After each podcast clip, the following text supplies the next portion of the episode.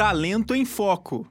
Rádio Ninter, a rádio que toca conhecimento. Olá, sejam muito bem-vindos e bem-vindas. Estamos começando mais uma edição do programa Talento em Foco, programa que tem como objetivo trazer dicas para conquistar e se manter no mercado de trabalho.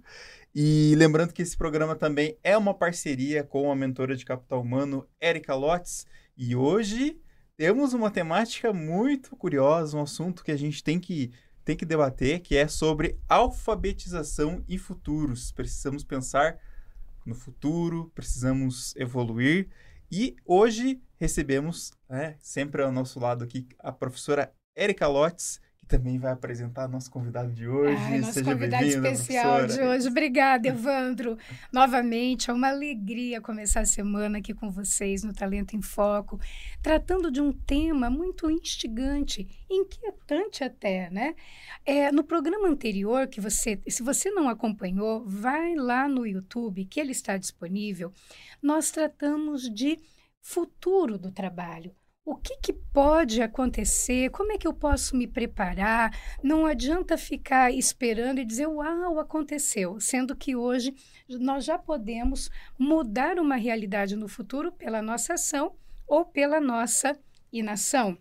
Como é uma frase muito interessante que o professor trouxe, o professor Cláudio Scória trouxe na pra, do encontro passado, né? Que então, muito bem. Mas vamos falar agora sobre a questão da alfabetização de futuro. O que está acontecendo? E para isso, nós vamos receber novamente no estúdio nosso convidado super especial, o Cláudio Escora, professor Cláudio Escora, consultor estudioso.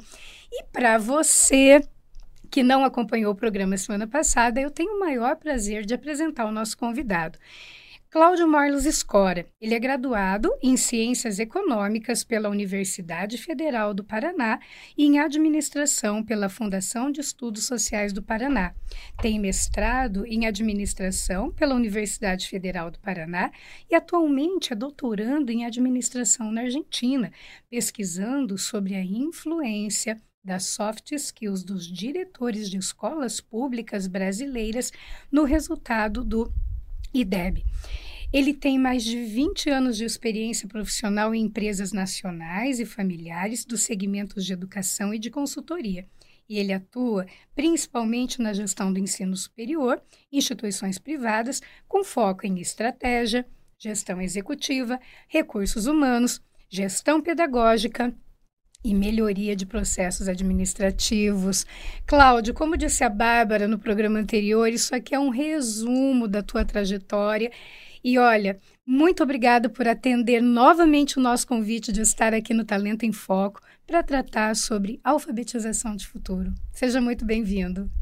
Obrigado, Érica, pelo convite. É, me senti tão bem no programa passado que, por mim, posso continuar fixo aqui.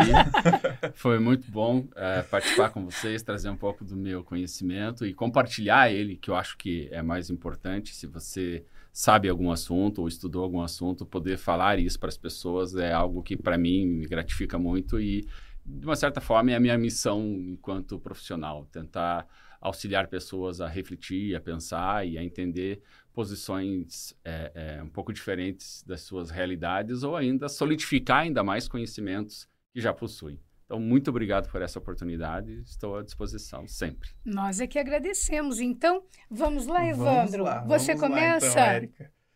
Ah, para a gente começar, então, é, sobre essa temática, já, já para apresentar para o professor, falando por que, que a alfabetização em futuros ela é importante? Bom, é, alfabetização em futuros é um termo um tanto quanto é, recente e poucas pessoas é, chamam é, assim, né? Bom, um termo muito em voga ultimamente é a alfabetização tecnológica. E quando a gente fala sobre alfabetização tecnológica, está falando sobre a, a necessidade de as pessoas terem um comportamento de lifelong learning, ou seja, de aprendizado para a vida toda em termos de tecnologia. Porque a tecnologia ela se muda muito rapidamente e nós precisamos nos colocar numa prontidão de aprendizado da, das questões tecnológicas é, para que a gente não fique ultrapassado, não seja superado por elas. Isso diz desde o domínio de um mero celular, de um aplicativo, quanto questões mais profundas, quanto uh, a utilização de plataformas, softwares e, e etc. É, e principalmente porque as mudanças no ponto de vista tecnológico elas são tão, tão intensas que possivelmente se você está numa posição de trabalho hoje e ficou dois anos trabalhando numa mesma empresa, se você, por acaso, é, sai dessa empresa, seja por demissão ou voluntariamente, pede para sair da empresa, uma nova posição no mercado de trabalho vai exigir conhecimentos tecnológicos que você não domina, porque em dois, em um ano, as coisas mudam demais.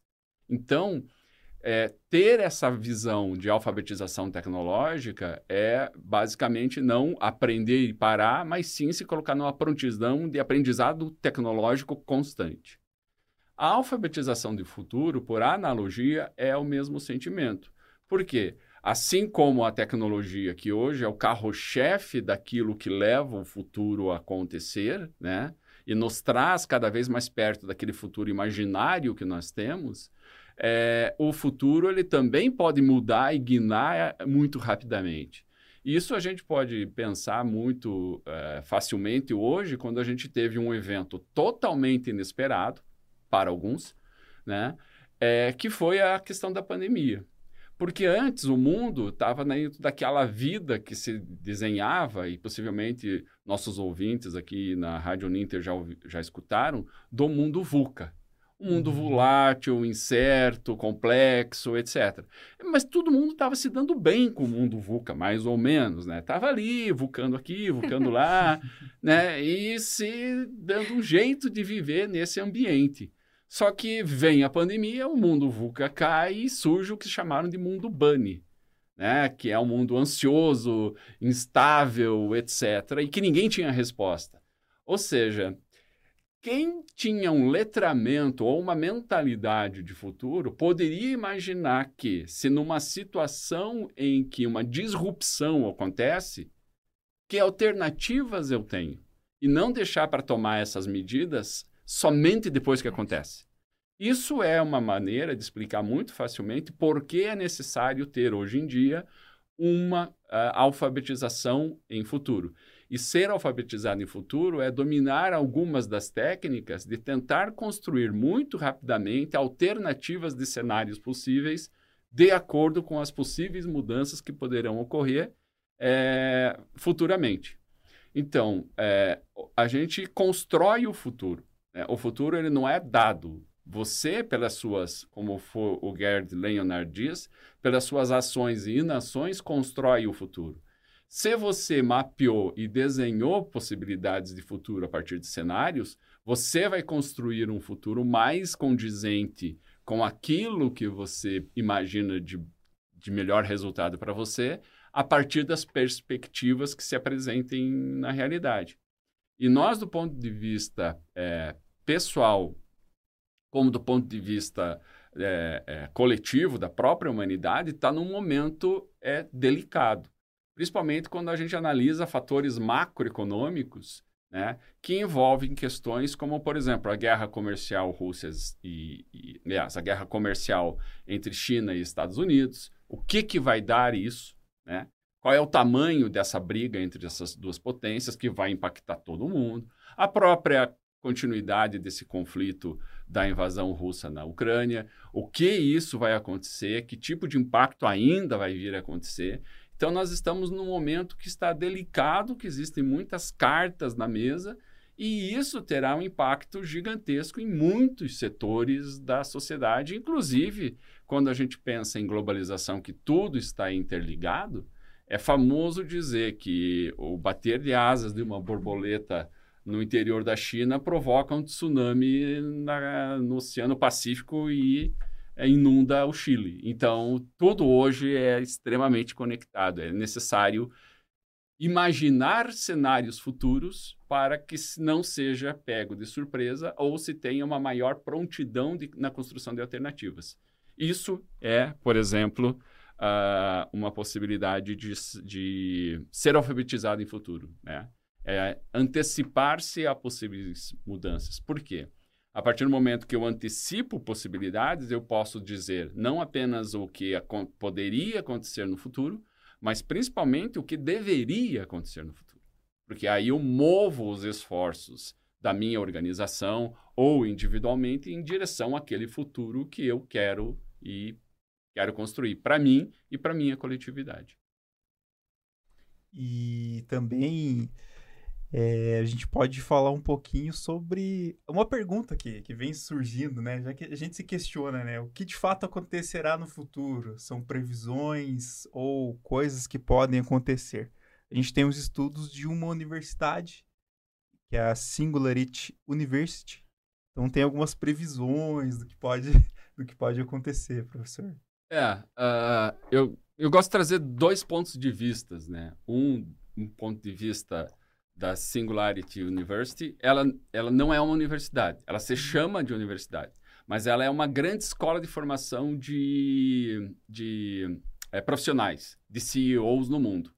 Né? E aí eles se chamam de Singularity University, apesar, isso é uma universidade, mas não nos padrões de universidade que a gente tem no Brasil, né? E aí eu gosto de trazer alguns dados que eles apresentam, porque eles constroem um mundo meio os Jetsons, assim, né? Então, eles dizem, por exemplo, que em 2030, é, boa parte das indústrias petrolíferas vão deixar de existir, porque o carro elétrico vai ser o padrão.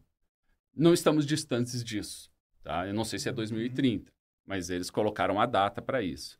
Eles também falaram que em 2032 a gente vai ter eh, dispositivos microscópicos, ou seja, nanorobôs, que vão entender nosso sistema imunológico e dessa forma vão conseguir é, prevenir doenças a partir de robozinhos que existam dentro do nosso corpo. Isso vai levar a coisas, por exemplo, que em 2034 eles apontaram que uh, muitos problemas que a gente tem hoje, como doenças incuráveis, como o câncer, vão estar resolvidos. Porque os robôs microscópicos que existirão dentro de nós vão fazer microoperações e, com isso, vai melhorar a nossa qualidade de vida e algumas das doenças incuráveis de hoje passarão a ter cura. E, por fim, eles dizem que em 2038 a gente tem uma nova perspectiva de vida. Uh, o mundo vai ser lindo, belo, vai ser melhor que o filme da Barbie.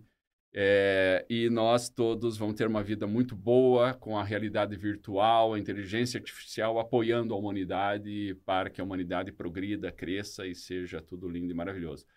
Eu, quando li isso, essas previsões da Singularity University, eu pensei, eu quero viver nesse mundo aí, eu quero acreditar nisso, espero que todo mundo possa estar dentro dessa realidade e não seja uma realidade excludente, ou seja, que só poucos vivam essa realidade mas sim a, a maioria da humanidade possa viver esse mundo que eles estão pregando. Agora, realisticamente, eu prefiro acreditar o que um outro futurista diz, que é o Gerd Leonard, que, no meu ponto de vista, ele é um pouco mais pés no chão. Ele aponta, por exemplo, que tudo que as máquinas não vão conseguir ser nos próximos 50 anos é ser humano. Elas conseguiram qualquer outra coisa, menos ser um indivíduo, uma pessoa. É. Tudo o resto elas vão conseguir fazer.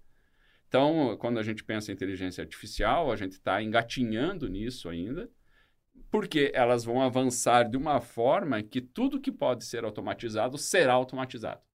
E aí a gente pode uhum. pensar qualquer coisa que possa ser automatizada uma petição de um advogado, o trabalho de, de alguns tipos de serviço, sei lá, um frentista de posto de gasolina, que não vai ter mais gasolina, porque vai ser elétrico, mas daí o frentista do, da energia também uh, vai ser substituído, o trabalho do uh, caixa de banco, do atendente no serviço público, né, o burocrata que lida com tudo isso vai deixar de existir.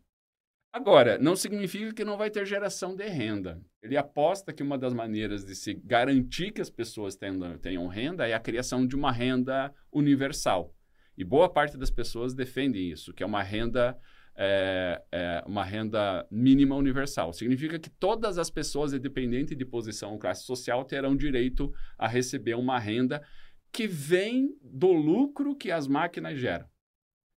Só que isso não resolve os problemas de desigualdade, porque como é uma renda universal, não vão perguntar se você precisa ou não precisa do dinheiro, significa você terá o dinheiro. Então, mesmo os ricos e os pobres receberão a renda. Essa é a lógica, justamente para que tenha um apoio da grande maioria de que isso seja possível de acontecer, né? É, e aí você tenha condições de garantir o mínimo de subsistência para todo mundo. Uma analogia para isso é o seguinte: se você tem uma agricultura de subsistência lá no interior do estado, planta lá sua comida que garante que sua família não morra de fome, a mesma coisa acontece com a renda universal é dado uma quantia de dinheiro para sua família para que cada indivíduo não morra de fome. E aí quem vai da onde vem esse dinheiro? A partir do lucro gerado pelas máquinas. Uhum. então de alguma forma uma recombinação dos trabalhos talvez as pessoas trabalhem uma hora por semana em alguma atividade social em alguma coisa para fazer jus a isso vai ter aí uma mudança muito muito grande. Agora é muito relevante pensar isso no que o Gerd Leonard diz, porque ele também diz que é necessário proteger o que nos torna humanos. É, ou seja, o que faz uma pessoa ser um ser humano precisa ser protegido para que a máquina não queira ser isso. E aí vem um ponto que a gente estava conversando, que é a questão de que certas habilidades é, é, sociais, comunicacionais, né, e comportamentais, nós não podemos terceirizar para que a máquina é, tenha o, o, poder de fazer isso e tome decisões pelos humanos em relação a isso. E aí a necessidade de que a gente desenvolva essas competências socioemocionais para manter a humanidade e, e, a convivência entre as pessoas é, de uma maneira civilizada, boa e cordial com todo mundo. É, e não deixar que a máquina faça o julgamento em relação ao que é certo, errado, o que é ético, o que não é ético e tudo mais. Né? Então, a, eu vejo que entre o mundo da Singular University e o do Gerd Leonard, particularmente, eu estou me preparando para que o Gerd Leonard diz, para que eu viva ainda mais feliz no mundo da Singular University. Né? Obviamente que falar e construir ideias, imaginários sobre futuros levam a gente a discussões fantásticas aqui, né? Sobre o que vai acontecer, quando, onde, etc. E possivelmente eu vou rir de, do que eu estou falando agora no mês que vem, porque tudo pode estar muito tudo diferente. né? Mas de acordo com os dados que eu tenho hoje, com as pesquisas que eu tenho hoje, são essas as realidades que eu tento imaginar.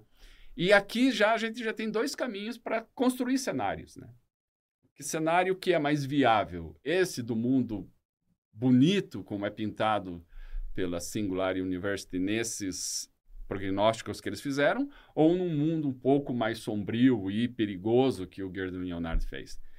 Sendo um ou outro, cabe a mim me preparar e imaginar, dentro do meu futuro, tendo um ponto de vista de 10, 15, 30 anos, como que eu vou me preparar dentro dessas duas questões. E mais ainda, como sou um educador, falar para as pessoas que elas precisam se preparar para essas realidades.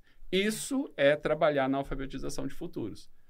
Construir imaginários possíveis de futuro para que as pessoas se preparem para a tomada de decisão mais rápida e com melhor qualidade dentro do que de acordo, de acordo com o que se configurar futuramente. É, antes do primeiro cenário, nós precisamos resolver alguns probleminhas sociais, né? Um tantinho graves para conseguir chegar aí. Mas aqui nós uhum. somos otimistas. E até mesmo é, a discussão me faz lembrar. É, até foi um vídeo curto que eu vi alguns dias atrás. É, um programa da Xuxa de algum tempos atrás, até por ter voltado à tona essa discussão que era um, uma espécie de um robô da Xuxa que ela perguntava como que seria o mundo em 2023, né? Então é algo parecido que a gente tá fazendo, né? Que foi feito, feito no passado, né? E também era um pouco parecido com que a, esse mundo da Singularity, né? A University analisou, né?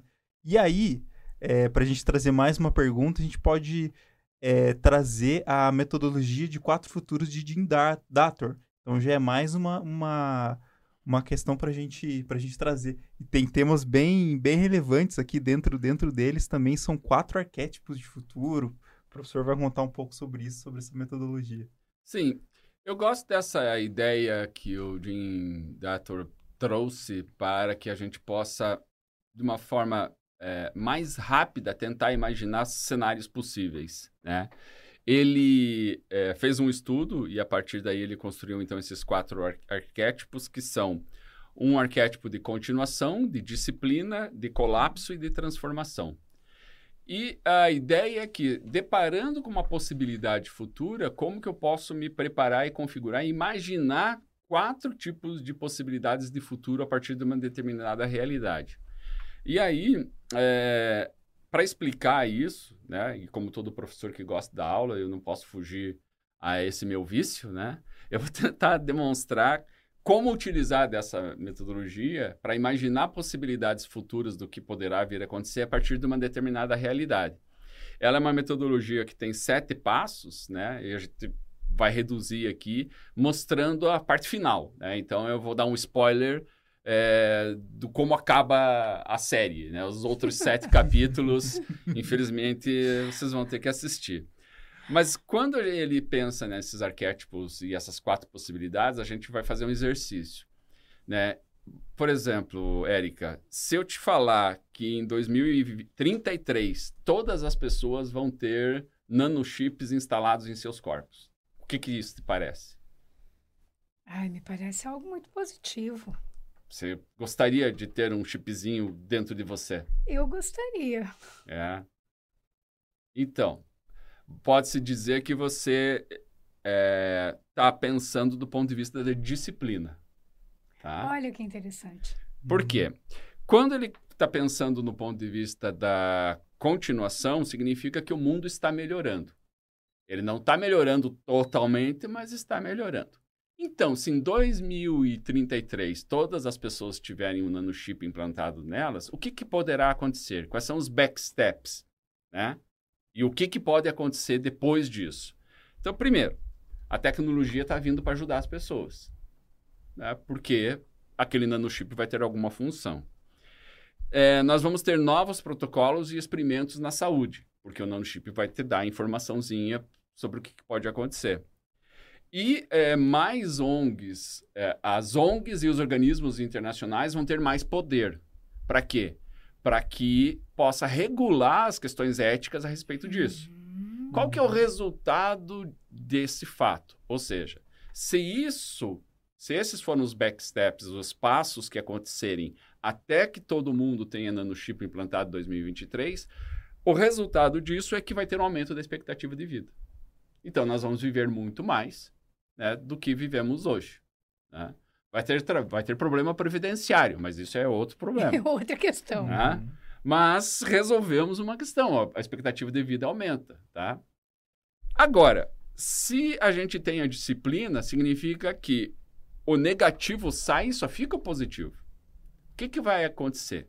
Então, digamos que as etapas até chegar ao momento de implantar o nanochip em todo mundo em 2033 será o seguinte: nós temos o maior investimento público em pesquisa de saúde público, porque daí é para todo mundo e não existe patentes, né? É, temos uma tecnologia como a da inteligência artificial que gera redistribuição de renda e não concentração. E nós temos também um aumento da economia de baixo carbono da sustentabilidade, ou seja, processos mais limpos. Se nos passos de agora até 2023 acontecerem essas três possibilidades, o que é que pode vir acontecendo a partir de 2033, quando mundo, todo mundo tiver o nanochip instalado. Nós vamos ter distribuição de riquezas e um mundo muito mais é, possível de se viver do ponto de vista ecológico. Então, o cenário é um mundo muito melhor do que a gente tem hoje, porque a tecnologia trouxe riqueza para as pessoas, existe a questão da qualidade de vida já imposta, né, do aumento da longevidade, longevidade e o planeta se reconfigurou do ponto de vista que não está exaurindo suas próprias recursos. Então, esse é o mundo que seria o melhor de todos. Agora, se as coisas não acontecerem assim, e aí você tem que ficar de olho nos sinais que estão por vir uhum. até 2033. Se o investimento em, em, saúde se dá investimento privado em saúde, com aumento de patentes em saúde. Nada contra o investimento de pesquisas em saúde do ponto de vista privado, o problema é das patentes, porque daí Os remédios e as soluções ficam na mão de poucos. E se tem microchip vasculhando o meu corpo para dizer que tipo de doença eu tenho ou posso ter, isso pode servir como uma informação crucial para gerar ainda mais lucro para poucas pessoas no futuro. Então, é uma preocupação. Se a tecnologia que está aí é, e a inteligência artificial, ao invés de distribuir riqueza, gera mais concentração de riqueza. É? Ou seja, a gente não está aproveitando a oportunidade de redistribuir, mas sim de concentrar em sim. poucos e aumentar as desigualdades. E aí, a gente tem é, uma corrida armamentista para utilizar dessas novas tecnologias, mais guerras e mais conflitos, o que, que pode acontecer? Pode acontecer um, um acesso restrito à saúde, né? E aumento ainda mais das desigualdades. Principalmente porque as guerras destroem economias. Algumas ganham muita grana com isso, mas outras são totalmente destruídas. Então, pode ser que o cenário seja esse que ele previu de colapso. E por último, ele fala do cenário da transformação. Quais são os passos que podem levar à transformação? Eu tenho um aumento do conflito pelo é, domínio político e econômico, visto o que está acontecendo aí em, na relação China-Estados Unidos. Eu posso ter um esgotamento da vida na Terra, a partir do, de não apoiar medidas que apro, apoiem a sustentabilidade. E eu posso ter um investimento muito mais pesado na corrida espacial, como hoje a gente vê aí os milionários uhum. brincando de fazer SpaceX. isso. Né? então, o que, que pode acontecer? Como um cenário totalmente disruptivo, ou que ele coloca como cenário de transformação. A fuga de parte da população humana por meio de viagens espaciais. Isso seria disruptivo seja, o humano não vai continuar mais a vida nesse planeta, deu ruim aqui. O último que sair, que respire, é o último gás, ou a última gota de oxigênio que vem existir. Não é gota, né? Mas o último é, arzinho de oxigênio puro que tiver por aqui, porque a gente foi embora viver em outro lugar. Então, ok. O mundo vai ser o quê? Vai ser possivelmente um misto dessas quatro coisas. Mas aqui, por ponto de vista de se preparar enquanto indivíduos que imaginam uma vida daqui a 20, 30 anos, ou para falar para os nossos filhos ou netos sobre como será o futuro para eles, eu tenho quatro possibilidades. É óbvio que, tendo essas quatro possibilidades, o que, que eu vou falar para os meus filhos? Olha, vamos tentar criar um mundo que seja o mundo da disciplina, né? onde que tenha investimento de público em saúde, em que a gente tenha distribuição de renda, e que a gente tenha uma crença maior na sustentabilidade, porque o resultado disso para a humanidade será melhor. Então, é assim que eu, na minha iniciativa de é, não fazer um mundo melhor para os meus filhos, mas fazer um, um filhos melhores para o mundo, vou educar eles, é, os educo assim e vou continuar apostando nisso, né, nesse caminho. E aí, daqui que eu tomo minhas decisões pessoais, minhas decisões políticas, é, é os meus discursos, etc. De tentar construir esse mundo. Sabendo que, se não for esse mundo possível, o mundo da disciplina, a gente pode ter o do colapso, a gente pode ter o, da, o disruptivo. Né?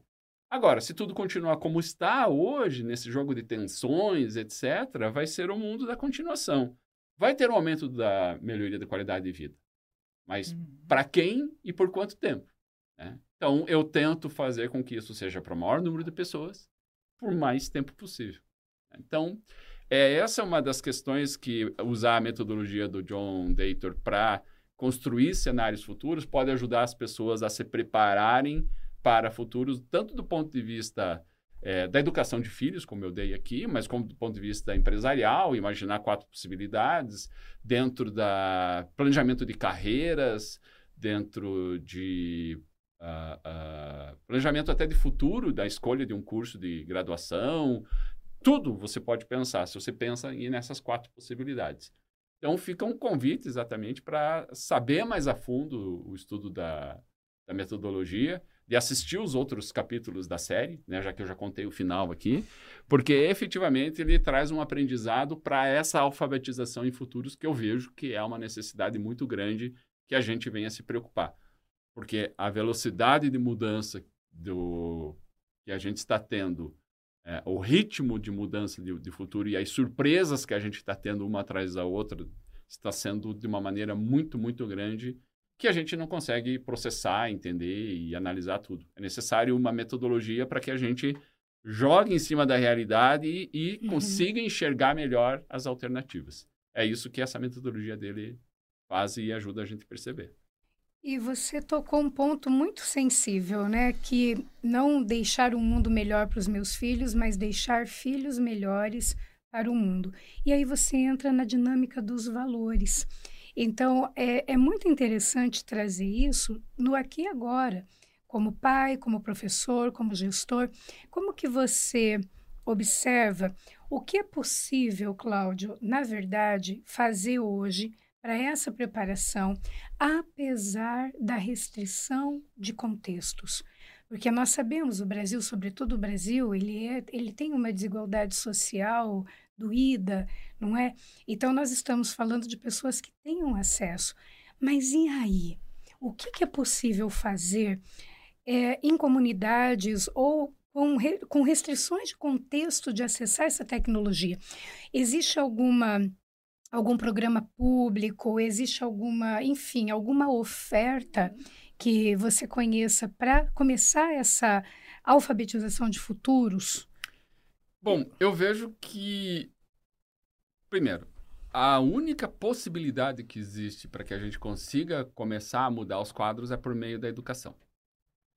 Existem uma forma de você fazer a educação de maneira popularizada, dando acesso a todos. Essa é uma das etapas. Eu acho que essa etapa o Brasil está conseguindo fazer, ainda mais com o apoio de tecnologia, como educação à distância, né? e, é, e trazendo o acesso à educação a todos. É, agora, vencido essa primeira etapa, a gente tem que começar a pensar na segunda etapa, que é na qualidade. Uhum. E, infelizmente, a gente passa por um período, ou uh, uh, vive um período em que uh, a valorização da educação não está sendo tão feita como antigamente. E aí é um cenário preocupante sobre eh, o aumento da exclusão a partir da impossibilidade das pessoas acompanharem as modificações, uhum. não apenas do ponto de vista da educação do futuro, mas mesmo daquela alfabetização tecnológica. É, somente se, enquanto população, a gente é, apostar é, e crer é, em dois caminhos. Um, do ponto de vista do que é possível os governos fazerem, né? e do outro ponto de vista do que, enquanto sociedade organizada, é capaz de fazer, é que a gente. e colocar a educação como prioridade absoluta de tudo, né? Uh, uh, não vejo uma alternativa a curto prazo para que a gente reverta é, isso. E veja, não é nada novo, são coisas que países que eram muito mais atrasados que o Brasil resolveram fazer anos atrás. A gente tem exemplo da Coreia, a gente tem exemplo da China hoje em dia, tanto países de vertente capitalista como de, de vertente comunista, e, e esse debate, para mim, é totalmente improdutivo, né? Porque o debate é independente de qual seja a ideologia, a educação é a solução, é o caminho que eles é. escolheram para transformar as economias dos países. Então, é, é isso que a gente deve apostar também, enquanto nação, se unir em torno de educa da educação. É, sem isso, não vai conseguir ter acesso ao entendimento, tanto do ponto de vista das mudanças tecnológicas, e ainda essas que são mais cognitivas, mais cerebrais do ponto de vista da construção de cenários. Agora, eu sou um otimista que as coisas acontecem, né? Uh, e estão mudando para melhor. É... Apesar de que dados que, que, aparecem aí são preocupantes. O Brasil tem o maior número percentual de nem-nem do mundo, uhum. que são os adolescentes que não estudam e nem trabalham. Né? O maior contingente de nenéns do mundo está no Brasil. E, obviamente, se você nem está inserido no mercado de trabalho e nem está se capacitando, nem está melhorando, o que, que vai te restar? Uma mão de obra, a possibilidade de você é, ou garantir uh, o sustento por meios lícitos ou ilícitos, e se for por meios lícitos, por uma ocupação de baixa remuneração, o que perpetua uma, uma situação familiar de é, menos acesso à educação e mais pobreza. Então, é, criar alternativas de educação rápida né, é, é necessário. É, e aí você, por exemplo, tem pessoas que falam sobre contra cursos tecnólogos, né? Eu acho isso uma grande é, é, besteira, porque efetivamente você precisa dar alguma qualificação em curto prazo e uma qualificação de qualidade, como existem soluções de educação à distância com excelente qualidade que possa, podem dar isso, ou educação presencial é, também, é, porque de uma certa maneira você está preparando essa pessoa para o mercado de trabalho. Você está trazendo uma possibilidade. E não é uma questão de pensar apenas nessa pessoa, mas o que ela, a partir da educação dela, vai gerar no filho, no neto e assim por diante. Então, as mudanças tecnológicas, elas são muito mais rápidas do que as mudanças geracionais ou mudanças comportamentais ou de mentalidade. Só que do jeito que a tecnologia está mudando, ela está abreviando e trazendo a necessidade da mudança geracional, tecnológica, aliás, comportamental e mentalidade mais rápida. Por isso que eu sou otimista, que a tecnologia vai nos forçar a ser mais rápidos e mais ativos no ponto de vista de buscar a qualificação, né? a, a ponto de ficar é, a, a, sobre a penalidade de ficar extremamente ultrapassado. Então, eu vejo que sim, estamos caminhando nos passos lentos da humanidade a um ambiente e uma situação melhor. Não na velocidade que a gente gostaria que fosse, mas há uma possibilidade de um futuro melhor para mais pessoas. Que assim seja. e então, Acho que para a gente trazer uma frase bacana aqui, né? Até vamos citar aqui o Peter Drucker, né? É. Ele diz que o maior perigo para as organizações em tempos turbulentos não é a turbulência em si, mas agir com a lógica do passado. É uma reflexão. Não sei se o professor gostaria também de comentar sobre, sobre essa frase e conseguir encaixar toda essa temática de hoje. É, eu gosto muito dessa frase, até pela época que ela foi escrita, né? O Peter Drucker, ele escreveu essa frase nos anos 60. E se a gente imaginar lá em 1960, o mundo passava por um turbilhão gigantesco. No mundo já tinha a guerra do Vietnã, tinha o conflito da Guerra Fria, Estados Unidos e União Soviética, você tinha é, ditaduras militares, você tinha toda a geração hippie, os movimentos de lutas e direitos humanos nos Estados Unidos, na França, etc. O mundo estava eclodindo numa grande turbilhão de manifestações. Nada, nada muito diferente do que a gente viveu todas as décadas até hoje. Mas o que, que ele escreveu naquela época, né? Que não adianta você pensar e tentar construir com base nas soluções que deram certo até aquele momento. Né? Ou seja, usar a mentalidade do passado. E que se você continuasse uhum. apostando naquela mentalidade, você não ia conseguir ter uma alternativa do futuro. Porque a, a, turbulência, ela existiu naquela época, como existiu desde aquela época, como sempre existiu. Então, a turbulência não é um problema. O problema é se você continua usando lógicas passadas para resolver problemas futuros. Né? Porque, uhum. é, de uma certa maneira, os problemas futuros demandam competências novas. E se você não está preparado para aprender as competências novas que demandam a, a possibilidade de solução para as realidades que ainda estão por vir, você vai estar com a mentalidade antiga, atrasada, que resolveu o problema do passado.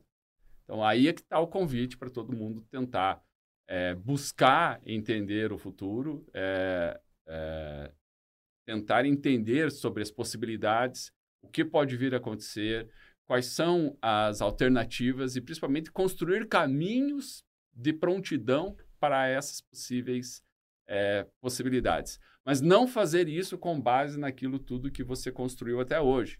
Né? Se desafiar a construir isso a partir de lógicas diferentes. E é isso mais ou menos que ele quis dizer, e por isso que eu gosto muito dessa frase do Peter Drucker. Né? A turbulência ela não é o problema. É, o problema é o que você faz. É como se você entrar no mar e falar assim: eu não quero que tenha onda. A onda vai estar lá. Ela uhum. vai te uhum. jogar, vai te dar para cima e para baixo. O que, que você tem que fazer? Você tem que aprender a nadar. Eu não sei nadar. Então, eu não vou no fundo no mar. Uhum. Né? Porque a turbulência é um problema para mim. Eu fico lá na beiradinha, só molho o pé. Agora, se a pessoa quer ir para o fundo do mar e viver a turbulência, tem que aprender a nadar. Então, é mais ou menos essa analogia aí. Né? Tem que construir uma competência diferente para poder se aventurar e, e, às vezes a maré cresce mesmo citando com o pé só na, na beirada. Não adianta. Vai ter que aprender a nadar em algum momento. Olha, Cláudio, muito obrigada. É, nessa conversa, além de muitas informações, você nos convidou a profundas reflexões, não é? E, e isso isso é muito alinhado realmente ao nosso objetivo aqui. Então, eu quero te agradecer por essas reflexões e realmente muito apropriado. Às vezes, talvez você nem tenha essas respostas, mas só o fato de já começar a instigar sobre isso e se perguntar o que eu estou fazendo agora, não é? O que é que eu, como é que eu estou me preparando? Eu estou me preparando para enfrentar essa turbulência? Cláudio, sensacional, muitíssimo obrigada. É sempre um prazer muito grande te ouvir falar com todo esse embasamento, com toda essa sua robustez em termos de pesquisa, de, de análise. Muito obrigada por ter estado aqui conosco no Talento em Foco. Eu que agradeço novamente a possibilidade de estar aqui, é, compartilhando um pouco do que eu estudei, do que eu procurei me informar. E Uh, agradeço novamente o convite e me coloco à disposição de vir quantas vezes for necessário, trazendo outras ideias ou debatendo ainda mais essas. Né? É, minha missão como educador é compartilhar meu conhecimento. Então, se ele é útil às pessoas, eu me sinto é, muito feliz e muito é, recompensado em fazer isso. Muito obrigado pela oportunidade. Então, agradecer ao Cláudio, né, que esteve aqui hoje trazendo é, todos esses destaques é, relacionados à alfabetização de futuros, né, ou, ou também conhecido como Futures Literacy, né, só pra, é um, é um, termo, termo em inglês também, que é, que é essa habilidade que faz com que as pessoas, é, possibilita que as pessoas compreendam e levam em consideração esse papel né, do futuro no que realizam de acordo com sua atividade, né, de como cada, cada ação, a cada ação nossa acaba impactando no futuro. A busca por aprender, a busca por é, até uma frase que, que até a gente preparou aqui no roteiro, que o futuro somos nós, né? Então, acho que isso, isso acaba é, resumindo um pouquinho desse, desse termo e que a gente possa é, cada vez mais debater um pouco sobre e refletir sobre essa ideia que é importante para todos nós. E agora vem o convite, né? Olha só, curta o nosso vídeo, assista novamente e se você ficou tão inquieto quanto eu com essas informações, compartilha esse vídeo, porque é essa inquietação que pode gerar um movimento e fazer completamente a diferença no seu futuro.